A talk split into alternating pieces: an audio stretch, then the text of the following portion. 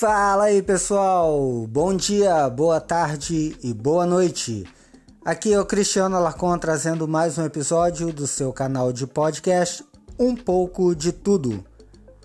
E o título de hoje é Política e Futebol. É isso aí, eu vou falar de política, como eu sempre tenho falado, mas vou falar de futebol também. Ou melhor, eu vou falar de política mais futebol. Já repararam que no Brasil a política parece irmã gêmea do futebol? Em ambos os casos, é, acendem paixões, criam confusões e embates antológicos. Então vamos tentar dar alguns exemplos aonde essas duas coisas se misturam. Pensando nesse ano de eleições, já repararam que o embate de Bolsonaro e Lula parece uma partida de Fla-Flu? E a impugnação da candidatura do Lula? Eu não sei se foi assim com todo mundo, mas para mim foi igual uma partida de futebol onde o meu time precisava segurar o empate para ser campeão, mas estava sendo pressionado o tempo todo pelo adversário.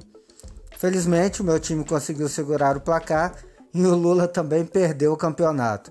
A única diferença é que ele perdeu antes mesmo de jogar a primeira partida, né? Outro paralelo assim que eu consigo enxergar entre a política e o futebol é quando vejo os torcedores do Partido Novo. Eles são tipo aqueles torcedores dos times do Acre na Copa do Brasil. Sabe? São dedicados, apaixonados, cheios de esperança por estarem participando de uma competição nacional, mas no final a gente sabe que não vai passar da primeira fase. Aí o que dizer da campanha do Geraldo Alckmin, o Chuchu? Ele é tipo aquele time, aquele time grande que reuniu um monte de patrocinador no começo do ano, contratou um elenco de a peso de ouro, mas que já no meio do campeonato está lutando por uma vaga na Copa Sul-Americana.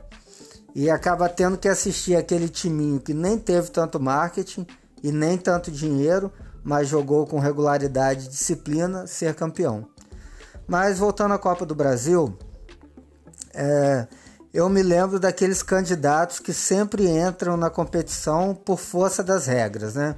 Por exemplo, o Guilherme Boulos podia ser o Atlético Tubarão, o Henrique Meirelles, o Cianorte, a Vera Lúcia poderia ser o Madureira do Rio de Janeiro.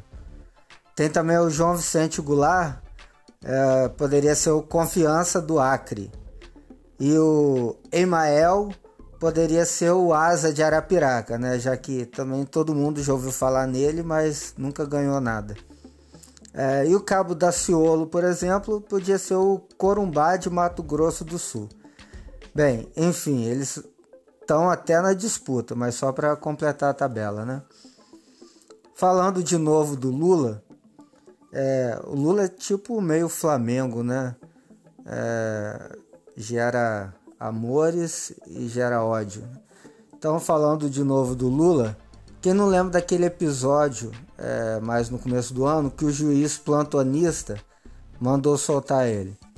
Aquilo foi tipo um gol duvidoso, onde a torcida comemorou e vibrou, mas o time adversário pediu o árbitro de vídeo. Aí no final acabou constatando-se que o atacante estava impedido, né? E o gol foi anulado.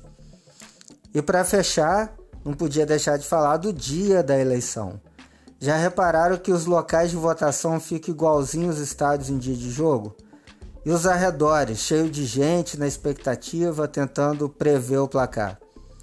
Bem, assim como nos dias de jogos aos domingos, depois do pleito a gente acaba reunindo os amigos, mesmo aqueles que torcem para o time adversário, para falar do pleito ou do jogo ao som de um pagodinho regado por cerveja gelada e churrasco.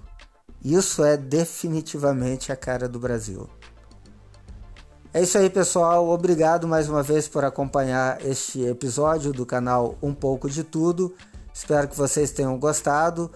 Convido sempre vocês para curtir o canal de podcast, utilizar o Spotify, o Google Podcasts ou algum outro agregador Façam a inscrição no canal para que vocês não percam nenhum episódio, ok?